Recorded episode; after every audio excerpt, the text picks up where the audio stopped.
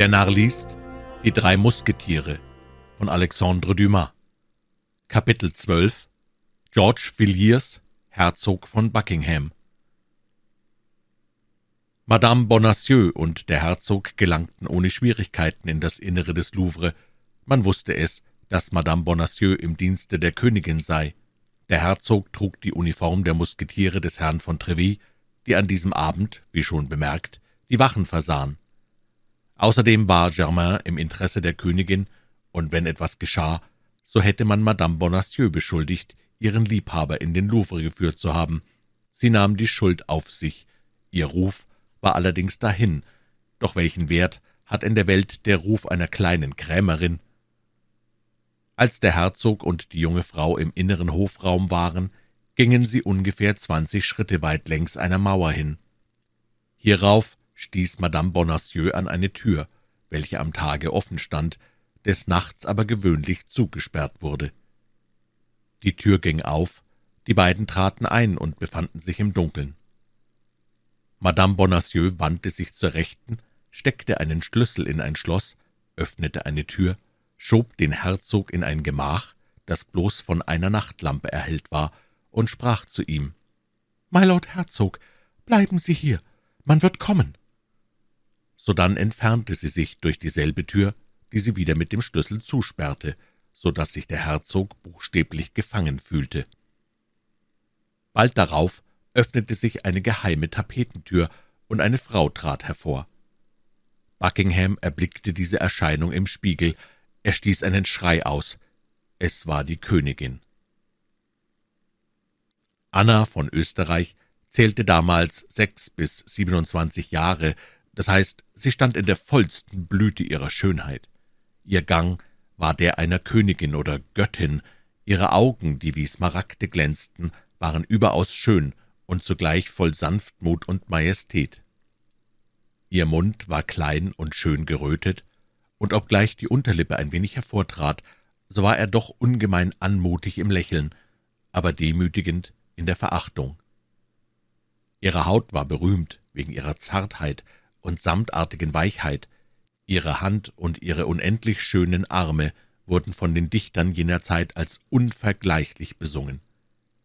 Ihre Haare endlich, die in der Kindheit blond, nunmehr aber kastanienbraun geworden waren und die sie in reizender Frisur und stark gepudert trug, umfassten auf eine bewunderungswürdige Weise ihr Antlitz, dem der strengste Richter nur etwas weniger Röte und der schärfste Bildner nur etwas mehr Zartheit der Nase hätte wünschen mögen.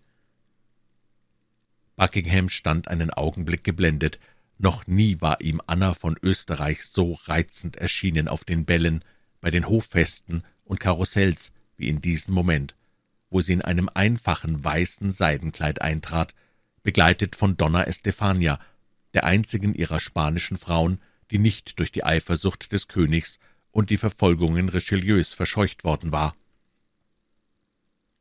Anna von Österreich trat zwei Schritte vor. Buckingham warf sich auf seine Knie und küsste der Königin den Saum des Kleides, ehe sie es noch verhindern konnte. »Herzog, Sie wissen wohl schon, dass ich Ihnen nicht schreiben ließ?« »Ach ja, Madame, ja.«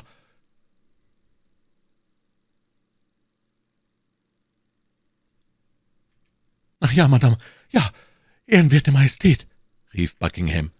»Ich weiß, dass ich so verrückt und wahnwitzig war zu glauben, der Schnee würde sich wärmen, der Marmor beleben, doch was ist's, wenn man liebt, glaubt man so leicht an die Liebe, und, und außerdem habe ich bei dieser Reise nicht alles verloren, weil ich Sie sehe.« »Ja«, entgegnete Anna, »allein Sie wissen, my Lord, warum und wie ich Sie sehe. Ich sehe Sie aus Mitleid für Sie selbst, ich sehe Sie, weil Sie fühllos gegen meine martern und halsstarrig in einer Stadt verweilen, wo Sie Ihr Leben aufs Spiel setzen und meine Ehre gefährden. Ich sehe Sie, um Ihnen zu sagen, dass uns alles trennt, die Tiefe des Meeres, die Feindschaft der Länder und die Heiligkeit der Schwüre.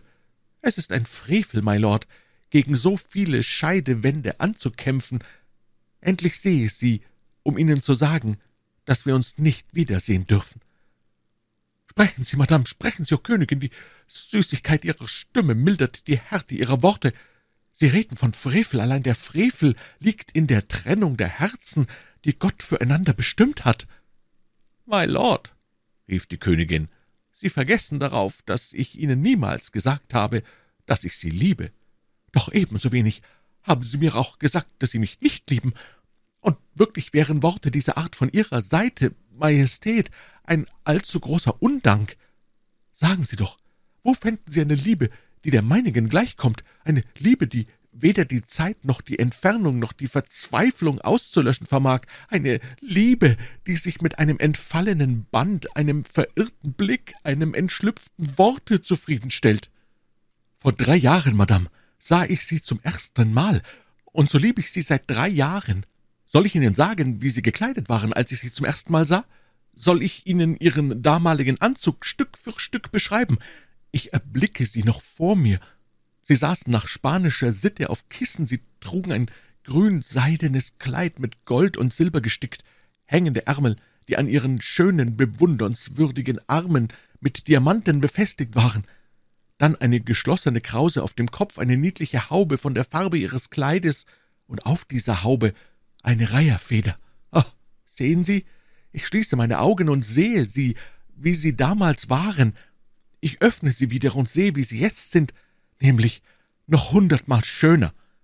Welche Torheit, murmelte Anna von Österreich, welche Torheit, mit solchen Erinnerungen eine nutzlose Leidenschaft zu nähren. Doch sagen Sie, wovon soll ich denn leben? Ich habe nur Erinnerungen. Sie sind mein Glück, mein Reichtum, meine Hoffnung. So oft ich Sie sehe, habe ich einen Diamanten mehr, den ich im Schranke meines Herzens verschließe. Das ist der vierte, den Sie fallen lassen und den ich auflese denn innerhalb drei Jahren, Madame, sah ich sie nur viermal. Das erste Mal, wie ich eben gesagt, das zweite Mal bei Frau von Chevreuse, das dritte Mal in den Gärten von Amiens. Herzog, sagte die Königin errötend, reden Sie nicht von jenem Abend. Im Gegenteil, reden wir davon, Madame, reden wir davon. Es ist der seligste und strahlendste Abend meines Lebens. Denken Sie noch, wie schön die Nacht gewesen und wie sanft und aromatisch war die Luft, wie blau der Himmel und mit Sternen übersät. Ach, damals, Madame, konnte ich einen Augenblick mit Ihnen allein sein. Damals waren Sie geneigt, mir alles zu sagen, die Abgeschiedenheit Ihres Lebens, den Gram Ihres Herzens. Sie lehnten sich an meinen Arm, an diesen hier. Als ich meinen Kopf nach Ihrer Seite wandte, fühlte ich, wie Ihre schönen Haare mein Gesicht streiften, und so oft sie es berührten, bebte ich vom Scheitel bis zu den Füßen. Ach, Königin, Königin, Sie wissen gar nicht, wie viel himmlische und paradiesische Wonnen solch ein Augenblick in sich fasst. Mein Hab und Gut, meinen Ruhm und mein ganzes übriges Leben gäbe ich hin für einen solchen Augenblick, für eine solche Nacht. Denn damals, Madame, an jenem Abend, ich schwöre es Ihnen, damals haben Sie mich geliebt. Ja, es ist möglich, my Lord, dass der Einfluss des Ortes, der Zauber jenes Abends, die Verblendung von Ihren Blicken, kurz dass diese tausendfachen Umstände, die bisweilen zusammentreffen, um eine Frau ins Verderben zu stürzen, sich an jenem verhängnisvollen Abend um mich vereinigt haben. Sie mussten es jedoch bemerken, my Lord, wie die Königin, der Frau, die schwach zu werden drohte, zur Hilfe kam. Ich rief diese Hilfe, um bei dem ersten Worte, das Sie zu sagen wagten, bei der ersten Kühnheit, auf die ich zu antworten hatte, »Ach, ja, ja, es ist wahr, und eine andere Liebe als die meinige wäre dieser Prüfung unterlegen, doch meine Liebe ging noch glühender und beharrlicher daraus hervor. Sie glaubten mir zu entfliehen, da sie nach Paris zurückkehrten. Sie meinten, ich würde mich nicht getrauen, den Schatz zu verlassen, den mir mein Herr zur Behütung gab. Ach, was lag mir an allen Schätzen der Welt und an allen Königen der Erde? Acht Tage darauf kam ich wieder zurück, Madame.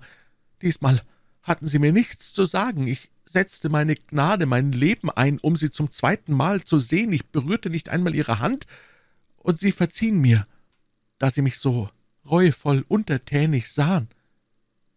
Ja, allein die Verleumdung hat sich all dieser Torheiten bemächtigt, woran ich keine Schuld trug, wie Sie wissen, my Lord. Der König wurde von dem Kardinal angereizt und erhob einen furchtbaren Lärm, Frau von Bernay wurde fortgejagt, Poutange verwiesen, Frau von Chevreuse fiel in Ungnade. Und wie Sie als Gesandter nach Frankreich zurückkehren wollten, my Lord, so hat sich, wie Sie sich wohl erinnern werden, der König selbst widersetzt.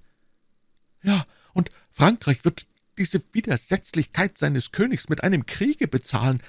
Ich darf Sie nicht mehr sehen, Madame. Wohl, so sollen Sie jeden Tag von mir hören. Welchen Endzweck glauben Sie, hat diese Expedition von Rey und die von mir beabsichtigte Verbindung mit den Protestanten von La Rochelle? Das Vergnügen, Sie zu sehen. Ich darf die Hoffnung nicht nähren, mit gewaffneter Hand bis Paris vorzudringen, das weiß ich wohl. Allein dieser Krieg kann zum Frieden führen. Dieser Frieden wird einen Unterhändler benötigen, und dieser Unterhändler werde ich sein. Man wird es nicht mehr wagen, mich abzuweisen, und so werde ich nach Paris zurückkehren, Sie zu sehen und einen Augenblick glücklich zu sein. Wohl müssten Tausende von Menschen mein Glück mit ihrem Leben bezahlen. Das liegt mir aber daran, wenn ich Sie nur sehe. Das alles ist vielleicht töricht, vielleicht wahnsinnig. Allein sagen Sie mir, welche Frau hat einen Liebhaber, der glühender fühlt, welche Königin einen Diener, der getreuer wäre? My Lord, my Lord, Sie führen zu Ihrer Verteidigung Dinge an, die Sie nur noch mehr anklagen. My Lord, all diese Beweise von Liebe, die Sie mir geben wollen, sind fast Verbrechen, weil Sie mich nicht lieben, Madame, denn wenn Sie mich liebten, würden Sie das alles mit anderen Augen betrachten. Wenn Sie mich liebten, ach, das Glück wäre zu groß, es würde mich verrückt machen. Ha, Frau von Chevreuse, die Sie soeben erwähnten, Frau von Chevreuse war weniger grausam als Sie. Hollande hat sie geliebt, und sie hat seine Liebe erwidert. Frau von Chevreuse war nicht Königin, murmelte Anna von Österreich, wider Willen durch den Ausdruck einer so innigen Liebe hingerissen. Sie würden mich also lieben, Madame, wenn Sie nur nicht Sie wären? Ich darf somit glauben, dass es nur die Hoheit Ihres Standes ist, die Sie gegen mich so grausam machte? Ich darf es glauben, dass der arme Buckingham, wären Sie Frau von Chevreuse gewesen, hätte hoffen dürfen? Dank für diese süßen Worte, Majestät, hundertmaligen Dank. Oh, my Lord, Sie haben schlecht verstanden, übel ausgelegt. Ich wollte keineswegs sagen. Stille, stille, sprach der Herzog. Wenn ich glücklich bin, durch einen Irrwahn, so seien Sie nicht so grausam, ihn mir zu nehmen. Sie sagt mir selbst, dass man mir eine Schlinge legte. Ich werde vielleicht mein Leben darin einbüßen, denn es ist seltsam. Seit einiger Zeit habe ich Ahnungen des Todes. Ach, mein Gott, rief Anna von Österreich mit einem Ausdruck des Schreckens, wodurch sie eine größere Teilnahme für den Herzog offenbarte, als sie eingestehen wollte. Ich sage das nicht, Madame, um Sie zu erschrecken, nein, es ist so lächerlich, dass ich es Ihnen sage, und glauben Sie mir, ich befasse mich ganz und gar nicht mit solchen Träumereien.